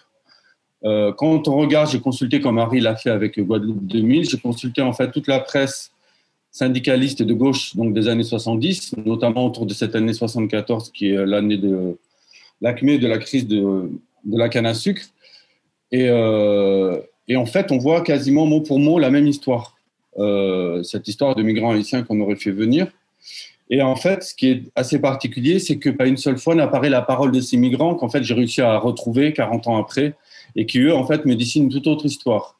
Euh, que eux au contraire avaient peur, si vous voulez, des syndicalistes qui sont, ils cherchaient à s'en protéger. Et donc voilà, j'ai réussi à démêler les fils, mais euh, c'était pour dire un petit peu la connexion qu'on a trouvée avec euh, avec Harry. Et ce qui est intéressant aussi, c'est que ces jeunes maoïstes des années 70 qui sont devenus universitaires, on les retrouve en 2000, par exemple, du côté des migrants haïtiens, dans le procès qu'il y a eu contre Ibo Simon, qui est cet animateur radio qui appelait euh, notamment à des violences euh, xénophobes à l'égard des migrants dominiqués, mais aussi haïtiens. Et en fait, ce sur quoi a travaillé Harry, ça m'a évoqué en fait la question que je m'étais posée avec dans le traitement en fait de cette presse c'est comment on arrive à mesurer l'audience euh, d'un titre de presse au moment où il paraît, en fait. donc c'est la question que j'avais à Harry. Est-ce que la généalogie des discours qu'il a réussi à retracer entre Guadeloupe, Neumille dans les années 70 et les discours qu'il a pu recueillir auprès des représentants des, du MEDEF, est-ce que c'est une façon de mesurer l'audience qu'a pu avoir cette presse et est-ce que, comme vous l'avez posé tout à l'heure, il y a une histoire d'éducation, de représentation qu'on transmet? Et à ce moment-là, la presse ne se ferait que une caisse de résonance des choses qui sont déjà bien ancrées. Oui, merci beaucoup, Dimitri, pour d'avoir évoqué ça. ça. ça. amène, enfin, il y a des liens qui doivent encore se faire. moi, je pense que, que, oui, mais ce que j'ai oublié de dire, c'est que ce qui m'a poussé à aller chercher Guadeloupe 2000, c'est davantage des militants euh, ou d'anciens militants anticolonialistes qui me disaient Ah, mais, vous, mais tu sais, euh, euh, tous ces blancs-là, ce sont des racistes, ce sont des pro-Le Pen à l'époque, avec Guadeloupe 2000, et le nom est revenu plusieurs fois. Et du coup, ça dit pas beaucoup de choses de la pratique et de l'usage social et politique qui était fait de cette revue, mais en tout cas, c'était assez présent dans le monde militant euh, anti, euh, anticolonialiste qui était ciblé, qui était la cible de Guadeloupe 2000, pour que tous se réfèrent à, ce journal. Et du coup, je me dis que euh, si ça circulait autant du côté de, des anticolonialistes, c'est que ça devait aussi beaucoup circuler du côté des anti-anticolonialistes. ce qu'il faut dire aussi, c'est que ce que j'ai trouvé dans l'histoire de Guadeloupe 2000, c'est qu'à partir des années 80, au moment où vraiment le mouvement euh, anticolonialiste atteint le sommet de son, influence culturelle et politique, Guadeloupe 2000 crée Guadeloupe 2000 Hebdo. Et ils expliquent que oui, bon, on crée ça parce qu'on a tellement de succès et que mensuellement, on n'a pas le temps de mentionner certaines choses. Donc, on crée Guadeloupe 2000 Hebdo pour que, entre euh, les différents euh, numéros mensuels, vous puissiez avoir des, traces de ce qu'on pense et de ce qui se fait. Donc, ça, c'est un autre indice. Mais après, il faudrait mener une enquête beaucoup plus approfondie spécifiquement sur ce, sur ce journal. Euh, j'avoue que ma thèse était, euh, avait un terrain éclaté, c'est-à-dire que les blancs créoles, c'était un aspect euh, de mon terrain d'étude, le LKP était un autre aspect, la vie quotidienne, mes interactions au quotidien, c'était encore un autre aspect, les associations d'indo-guadeloupéens, encore un autre aspect, les associations afrocentristes, encore une autre. En fait, j'ai essayé de créer une constellation parce que mon objet euh, flottant, on va dire, c'était la question de l'identité, de l'identification, euh, de ce que ça veut dire être guadeloupéen pour les Guadeloupéens. Donc, du coup, j'ai suivi un peu l'objet identité. À partir du LKP, ben, vu que les euh, personnes contre, c'était les béquets du MEDEF, ben, été allé voir les béquets du MEDEF, entre guillemets. Là, j'ai découvert un discours qui s'est retrouvé dans les archives avec euh, Guadeloupe 2000.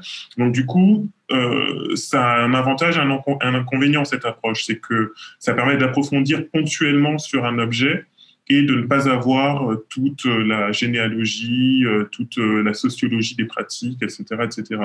Une dernière chose quand même à ce propos, même si j'ai pas vraiment pu avoir d'informations grâce aux entretiens sur l'éducation que recevaient ces personnes catégorisées comme béquets, c'est qu'il y avait encore d'autres liens avec une autre source, c'est la littérature blanche créole. C'est-à-dire que j'ai trouvé deux livres, notamment, mais voire plus de blanc créole de la Guadeloupe, dont euh, la, mère de Saint-Jean-Perse, le, poète euh, guadeloupéen euh, descendant de colons Saint-Jean-Perse, où on trouve des, dans le propos, dans ce qui est raconté, une congruence quand même. je voulais vous lire un extrait de Arlette Blambin-Pauvert, qui est une autre femme blanche créole qui a écrit dans les années 1980, et qui dit, concernant les esclavagistes, cher, dur à cuire, euh, qui avait fait la Guadeloupe, euh, quelque, chose comme ça, je suis fier de descendre de vous. Donc c'est encore une fois dans des logiques similaires, non seulement à ce que, aux propos qui m'étaient tenus en entretien, et à ceux que j'ai retrouvés dans Guadeloupe 2000. Voilà. Merci beaucoup. Est-ce qu'il y a des questions? Merci beaucoup pour, pour cette présentation. C'était vraiment très intéressant et c'est vrai que le, l'aspect méthodologique que vous avez souligné aussi est, euh, intéressant à discuter sur, euh, sur cet aspect de, reprendre aussi euh, une partie des apports du positivisme pour, justement remettre en question les conditions de l'objectivité. je trouve que c'est aussi intéressant de, discuter là-dessus, mais, j'aimerais plutôt reprendre la, question qu'a posée Léonard sur, sur un peu cette critique anticapitaliste qui peut être formulée. Euh, vous avez mentionné qu'il y avait, euh, il y avait euh, dans, dans, dans, les mouvements sociaux que vous étudiez, il y avait un peu, peu cette logique de, de, justification qui était présente. Mais j'aimerais vous, vous, demander, si, si, vous le voulez bien, d'approfondir un peu sur, sur le lien qui a pu être fait entre anticapitalisme et, et décolonialisme en quelque sorte, et sur, sur cette idée aussi d'indépendance. De, je pense notamment, est-ce que, par exemple, il y a des inspirations par, euh, de la part de la théorie de la dépendance ou de, ou de, théories qui viendraient plutôt des, années 60-70, qui, qui, pourraient être mises en relation avec, euh, avec le droit à l'autodétermination, un peu tout ce corpus théorique qui a été, qui a été fortement développé à cette époque? Est-ce qu'il est présent dans, dans la logique de justification des mouvements sociaux que vous étudiez? Et est-ce qu'il est mis en lien avec la, la situation euh, sociologique que, que, vous avez étudié également avec une domination économique de la part d'une certaine classe qui est aussi issue de la, la colonisation Ou est-ce que le lien n'est pas forcément fait au niveau de la, logique de justification? Je ne sais pas si je suis très clair, mais, euh, voilà. Merci. Est-ce que vous pouvez juste préciser ce que vous entendez par la logique de justification La justification de quoi et par qui? Oui, par, euh, par les mouvements sociaux qui, qui demanderaient une, une, indépendance et sur, euh, sur la justification de cette indépendance, en fait sur le fait que qu'on lie l'économique au, colonial et que donc euh, la domination capitaliste devrait prendre fin avec euh, avec euh, avec l'indépendance. Ce sont vraiment les mouvements indépendantistes, anticolonialistes de cette période-là. En fait, ce qui se passe, c'est que les étudiants qui se retrouvent en France à partir de en France hexagonale à la fin de des, années 50, euh, il rencontre euh, des Algériens, il rencontre des personnes issues de l'Afrique euh, subsaharienne, du Vietnam, ils entendent parler de Cuba déjà quand ils sont en Guadeloupe, et c'est vraiment le paradigme de pensée dominant, cette dimension marxiste-léniniste, décoloniale, tiers-mondiste, le maoïsme est extrêmement important, et moi, j'ai dû faire une généalogie de tout ça, mais on retrouve au LKP en 2009 des militants euh, qui, ont été complètement formés par tout ça et qui euh, restent attachés à, ce, à, cette, à ces théories euh, marxistes et, anticolonialistes. Ils sont complètement attachés à ça. Et, du coup, c'est de l'ordre, ça relève de l'ordre de l'évidence pour eux que sur la base d'une définition de, de, de, Staline de la nation, qu'une nation est une communauté stable, homogène, etc., etc., qu'ils sont une nation euh, parce qu'ils ont une, personnalité guadeloupéenne, disaient les communistes, hein, avant l'émergence de, l'indépendantisme radical, euh, il y a une personnalité guadeloupéenne, il y a une spécificité culturelle, et cet ethno-nationalisme, qui est rendu possible par Staline euh, beaucoup plus que, par Marx, leur permet de demander un droit à l'autodétermination, non pas seulement sur la forme de l'autonomisme, mais sur la forme d'une indépendance nationale radicale, et que du coup, cette indépendance euh, euh, euh, nationale, elle passe par la mise en place de la, révolution nationale, démocratique et populaire, qui passe par l'organisation des paysans de Guadeloupe dans une logique maoïste. Et le mouvement indépendantiste, qui est vraiment dominant et hégémonique des années 70 à 60, 70 à 80, c'est vraiment une ligne maoïste qu'ils mettent en avant euh, et qui euh, ils font des enquêtes, ils vont dans les campagnes, et la dimension ethno-nationaliste est complètement liée à ça parce qu'ils découvrent effectivement des personnes qui ne parlent pas français, qui parlent que créole, qui ont des pratiques musicales euh, très spécifiques, et ils vont se saisir de ça, en faire des symboles de culture. Et en fait, ce qui va se passer, il y a un très bon film de Franck Salin qui s'appelle Louis Théodore, du nom d'un des principaux leaders anticolonialistes indépendantistes de Guadeloupe, que j'ai beaucoup interviewé dans ma thèse, et qui retrace toute cette histoire-là. Et selon euh, différents euh, militants indépendantistes également interviewés dans ce film, et que, que j'ai interviewé une ou plusieurs fois, ce qui s'est passé à la fin des années 80, c'est qu'ils n'ont pas saisi le coche de négociation avec l'État sur concrètement sur quoi on négocie, etc., etc. Mais le gros, gros problème, c'est que l'essentiel de la population euh, guadeloupéenne est opposé à l'indépendance et même à l'autonomie. Et la question qui se pose est de savoir quel, économiquement parlant, comment avoir une souveraineté alimentaire, une création de richesses locales, alors que toute l'histoire de la Guadeloupe est fondée sur la dépendance économique à la France hexagonale. Et pour parler rapidement, très vite de 2009, ce sont les mêmes questions qui, qui ont été reposées euh, beaucoup plus tard avec les mêmes obstacles. Vous avez des personnes qui disent faut pas qu'on aille aux élections parce que c'est ce qu'on retrouve dans l'extrême gauche euh, de France hexagonale aussi, que c'est une mascarade des élections, faut organiser, conscientiser. D'autres qui disent mais qu'est-ce que vous allez faire en conscientisant et en en, faisant ce travail-là, si vous ne prenez pas complètement le pouvoir des, institutions en place, si vous ne prenez pas en compte l'économie, donc ce Louis Théodore, comme vous pourrez le voir dans ce film de, Franck Salin, lui, il, euh, il, a acquis des territoires pendant la réforme foncière, il plante des euh, euh, différentes cultures d'ananas, de, de, racines, il collabore avec des personnes qui plantent des produits locaux et qui essaient de faire émerger un capitalisme guadeloupéen euh, dans une logique euh, de, enfin, je pense, je sais pas s'il croit encore à la RNDP, mais en tout cas dans une logique d'émancipation. Donc tout ça est complètement imbriqué en fait, et, c'est pour ça que c'est tellement complexe que je faudrait vraiment que je finisse d'écrire le chapitre, de réécrire le chapitre de ma thèse pour le livre, pour que je vous l'expose plus clairement et que ça vous explose pas justement au visage. Oui, merci beaucoup pour, euh, pour votre réponse. Monsieur Ramel, vous avez quelque chose? Oui, merci Léonard, merci Harry pour votre présentation.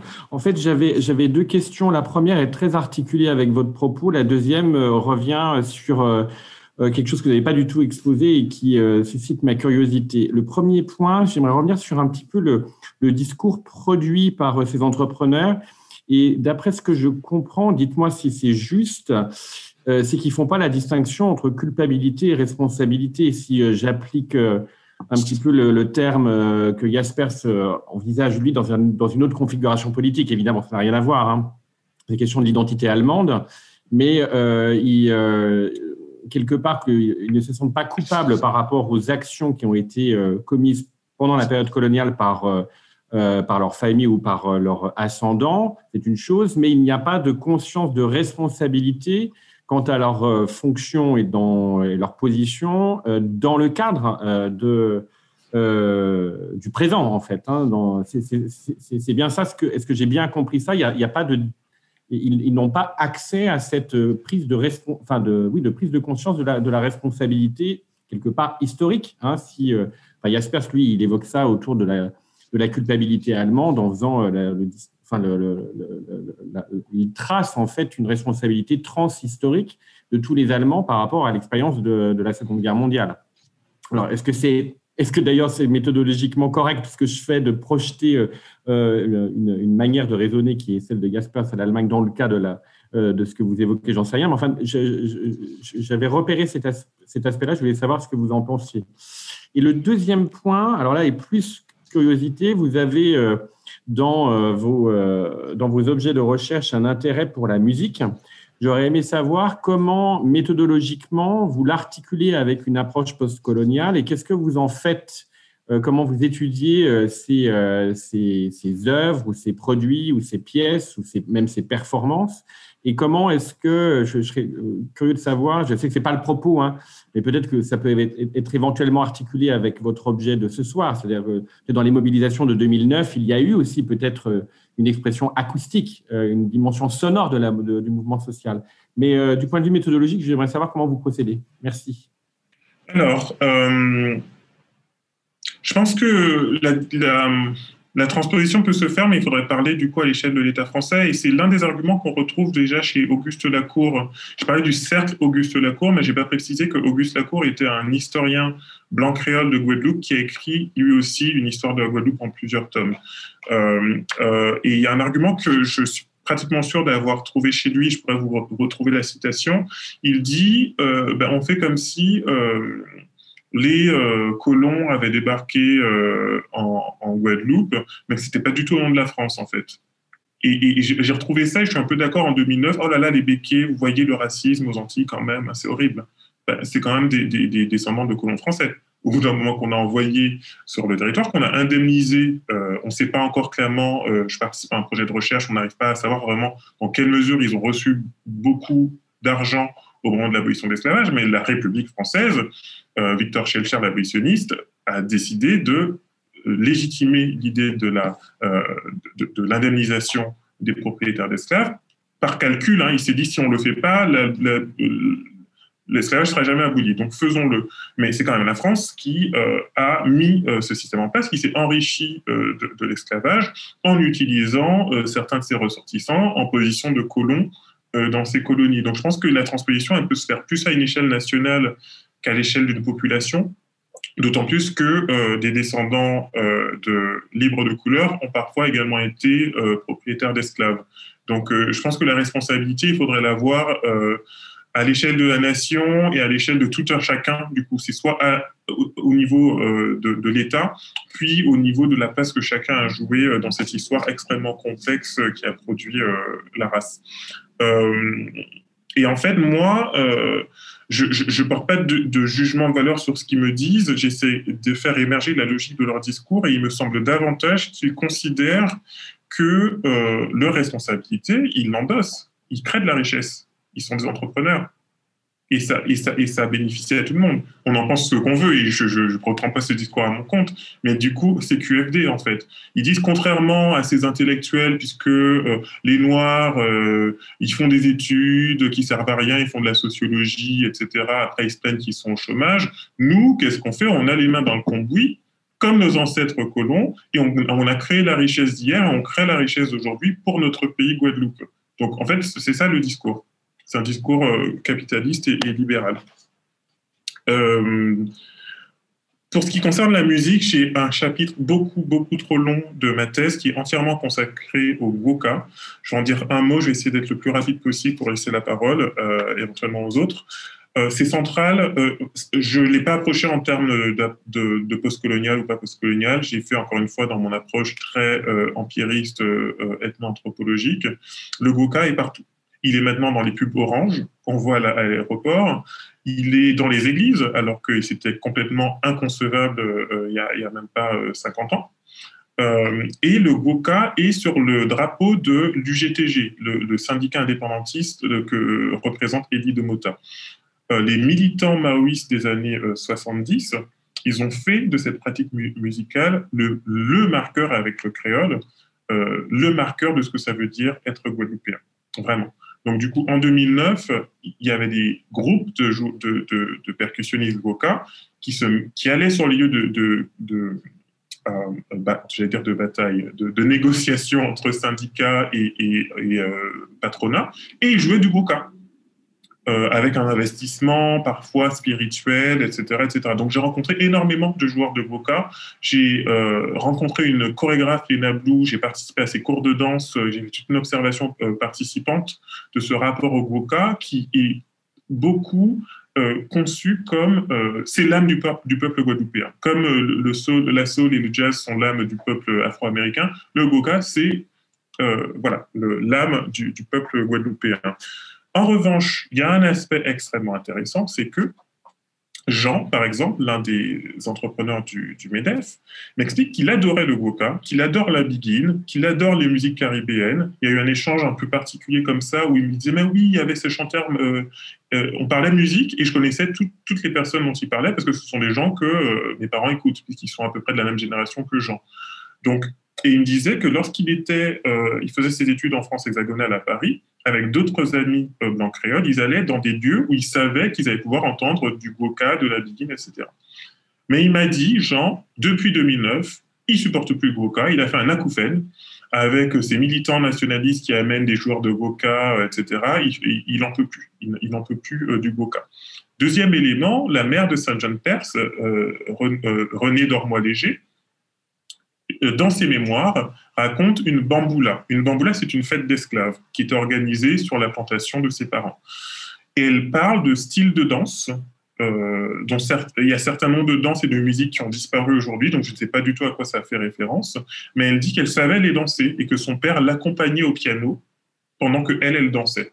Donc ça montre, comme pour la langue créole, qu'il y avait, malgré les divisions raciales et la violence des reproductions raciales, des mécanismes de euh, transculturalité ou du moins de créolisation qui euh, concernait euh, toute la population, toutes les franges de la population guadeloupéenne.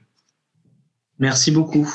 Je vois une main levée. Yasmina Insa. bonsoir tout le monde, bonsoir Harry. Merci beaucoup pour votre présentation, elle est très intéressante. J'avais une petite question par rapport à un auteur que vous avez mentionné, donc Henri Bongou. J'aimerais bien avoir la référence de l'ouvrage que vous avez mentionné et aussi si vous avez d'autres auteurs guadeloupéens, notamment nous conseiller sur le sujet. Merci.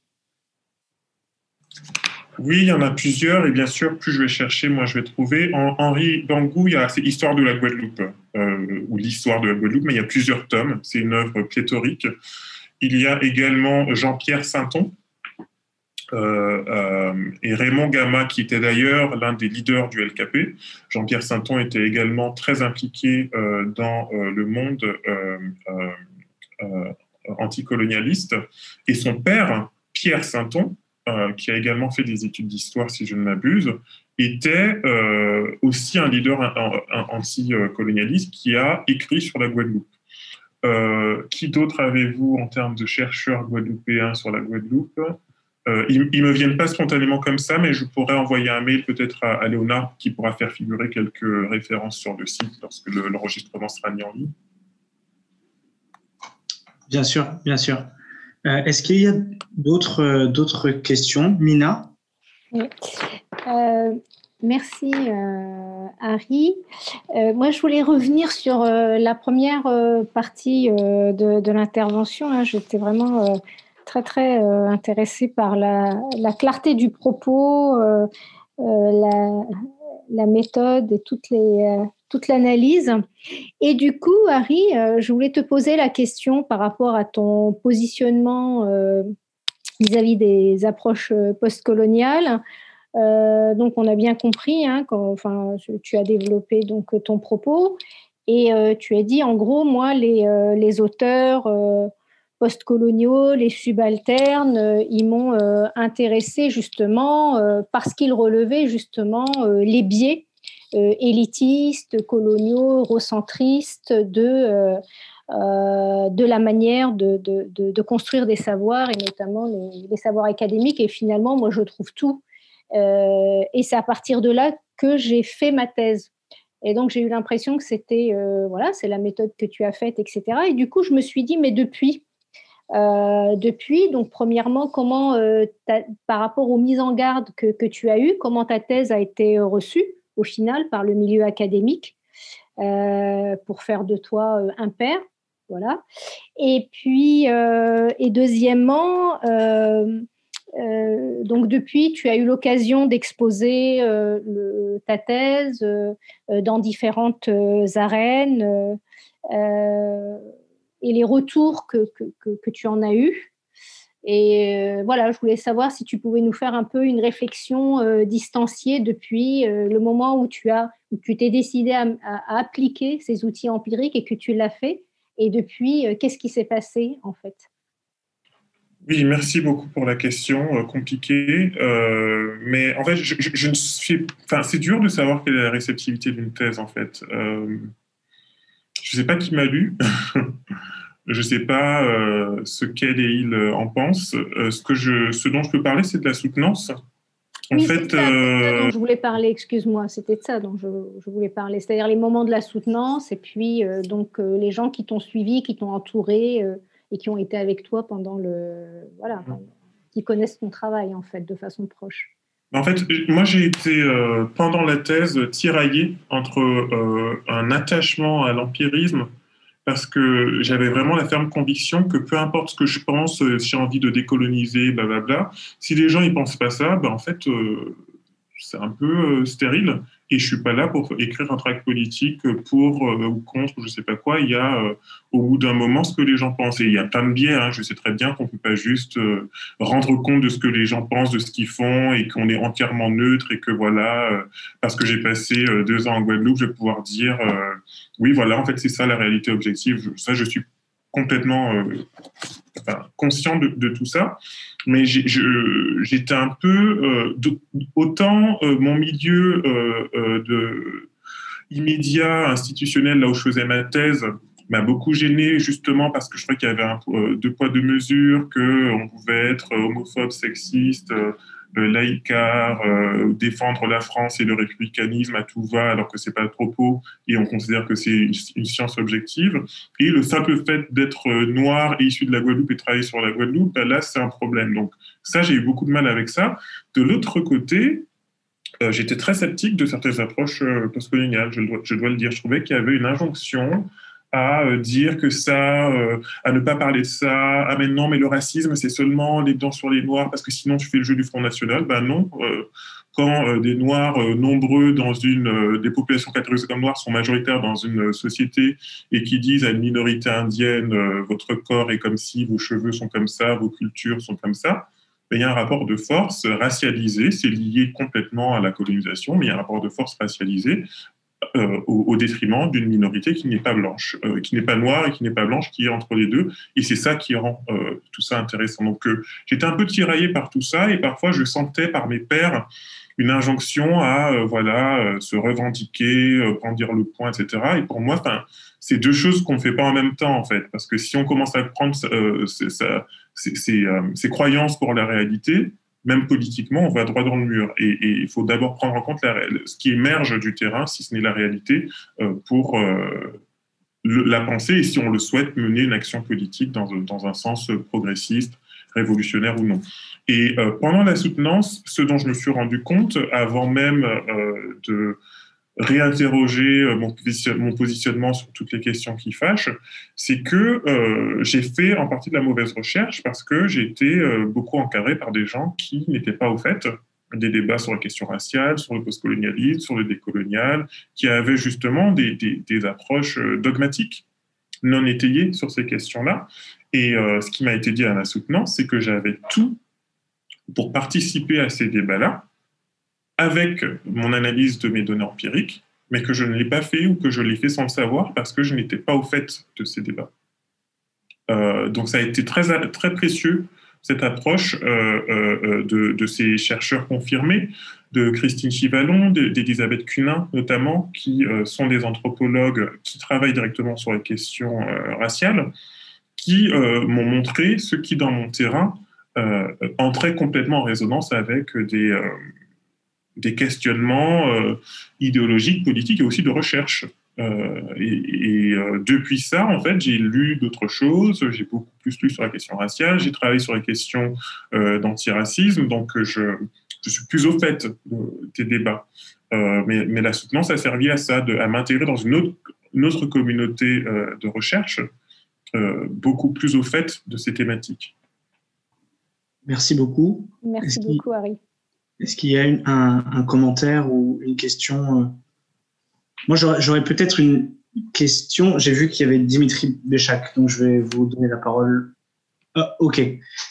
Oh, je vais poser ma question dans ce cas-là, euh, puisqu'elle elle est en fait tout à fait dans le prolongement de celle euh, de, Mina. J'ai aussi beaucoup apprécié le fait que vous nous explicitiez votre, votre trajectoire dans votre introduction, que vous nous montriez, que, que vous nous indiquiez plutôt que vous avez reçu une, formation très classique et que vous approchez euh, votre objet avec en fait des, outils conceptuels, méthodologiques très, très classiques. Euh, en même temps, vous avez Pas que. Pas, que, mais mm. qu'il y avait euh, chez vous aussi une, une aspiration à, disons, à une forme d'objectivité, ou en tout cas vous adhérez à une, à une certaine conception de l'anthropologie tout en prenant en compte la subjectivité du chercheur. Et vous avez aussi indiqué qu'en travaillant sur vos sujets, vous avez souvent été mis en garde contre ce militantisme, contre toute forme de militantisme, et vous avez même parlé d'un rappel à l'ordre quant à l'utilisation de l'adjectif postcolonial, par exemple, ou la notion de, race. Alors, moi, ma question, euh, elle, porte sur ces, sur ces labels et sur, euh, même sur cette notion, sur l'emploi de cette notion de, de race, qui est extrêmement polémique, même inflammable en fait dans le contexte français. L'une des critiques, c'est de, dire que ceux qui travaillent sur euh, beaucoup de gens qui travaillent sur euh, les sujets d'anticolonialisme ne sont pas vraiment scientifiques, euh, mais simplement des, militants qui reprennent les codes sociaux de l'université pour faire avancer un agenda qui, qui est politique et qui lui-même reproduirait des dichotomies rigides en, se servant de cette notion même de, de race. Alors, ma question, c'est est-ce qu'on peut et à quelles conditions travailler sur le, racisme ou la race au sens constructiviste du terme, comme vous l'avez mentionné, sans être accusé de racisme ou de racialisme? Et est-ce que vous avez le sentiment que le choix de votre objet d'étude ou, le fait de travailler sur l'anticolonialisme et euh, l'identification communautaire affecte votre, votre itinéraire de chercheur? Alors, euh, étant quelqu'un qui est sujet au, syndrome de l'imposteur que crée la précarisation des chercheurs, euh, j'ai postulé au CNRS et j'ai été nommé du premier coup sur un sujet qui mettait encore plus les pieds dans le plat que ma thèse. Est-ce que c'est un élément de réponse? Je ne le sais pas. Euh, je pense que je ne dérange pas trop euh, parce que euh, je cherche encore ma voie politiquement, on va dire, et je considère qu'il y a des, un intérêt en tant que chercheur et un intérêt politique dans un positionnement ou dans ce qu'on dissémine comme savoir, à faire preuve d'une forme de, de prudence. De, de, et c'est pour ça que c'est ce que j'ai aimé, c'est ce que j'aime dans ce que j'appelle l'approche un peu euh, euh, empiriste, de prudence et d'empathie et de, et, je comprends que politiquement c'est compliqué de, de, peser le, pour et le contre, de, regarder ce qui va dans un sens, ce qui va dans l'autre, etc. On a besoin parfois de, radicalité, de, binari, de binarité, de, euh, mais je pense que selon son tempérament, sa trajectoire, etc., c'est plus ou moins facile d'entrer dans des cases euh, militantes euh, plus rigides, nécessaires hein, à l'action politique, j'en suis sûr. Donc, mon, je veux dire, mon, ma stratégie ou mon, objectif jusque-là, c'est simplement de d'essayer de, comprendre, euh, de donner du sens en faisant en sorte que ça ne reste pas uniquement un, plaisir euh, solitaire, on va dire, euh, et que ça devienne aussi une forme de, d'explicitation d'un certain nombre d'enjeux, parce que justement j'ai le privilège de vivre de ce métier-là, de faire un pas de côté et de montrer ce qui se joue. Voilà, je ne sais pas comment euh, mieux, mieux, répondre euh, à ça. et je pense que ce n'est pas... je pense qu'il faut éviter l'autocensure, même en tant que chercheur militant. Je pense que s'interdire de choisir certains objets d'étude ou de dévoiler certaines choses, sous prétexte que ça pourrait être utilisé euh, par les personnes moins bien intentionnées. Je suis pas sûr que ça soit, je suis peut-être naïf, hein, mais je suis pas sûr que ça soit une stratégie viable parce qu'il euh, il y a des problèmes qui sont vraiment là et justement ils méritent d'être euh, creusés, d'être abordés avec cette empathie, avec cette, ce discernement euh, d'autant plus qu'on sait que euh, notre intention n'est pas de privilégier les forces obscures. Euh, donc je pense qu'il faut, il faut y aller. C'est difficile, malgré les reproches hein, d'être trop tiède, d'être un native informant ou, quoi. Je, pense qu'il faut, y aller. C'est nécessaire et que ça, fait plus de bien que de mal. Merci beaucoup. Du coup, est-ce que vous avez une autre question? J'avais cru voir Dimitri Béchac euh, lever la main. Oui, une, question moins, comment dire, presque philosophique, mais plus en rapport au terrain, en fait. Je voulais savoir si tu avais remarqué une, césure en 2009 entre, euh, on va dire, les, euh, les élites syndicalistes et le, gros des masses. et sur quel sujet il y a pu y avoir une césure? En fait, j'ai remarqué pour, le pour le, cette question de la migration haïtienne dans les années 70, il y avait un gros malaise en fait entre les, les élites syndicalistes, et tu l'as dit très bien, hein, formées dans les années 50-60 dans l'Hexagone. Donc c'est quand même une certaine frange de la population guadeloupéenne qui pouvait aller se former dans l'Hexagone. Et euh, les cultivateurs guadeloupéens, parfois illettrés, enfin qui n'avaient pas eu accès à, l'école et tout. et en fait, la figure du migrant haïtien travailleur dans la canne a servi de catalyseur, en fait. Euh, tous ces leaders syndicalistes, maoïstes formés dans l'Hexagone prônaient une certaine forme d'humanisme, quand les ouvriers agricoles, euh, eux, voyaient d'un très mauvais œil que des étrangers euh, travaillent aussi. Et souvent, c'est d'ailleurs le motif pour lequel on en a voulu aux Haïtiens, c'est que c'était des casseurs de grève.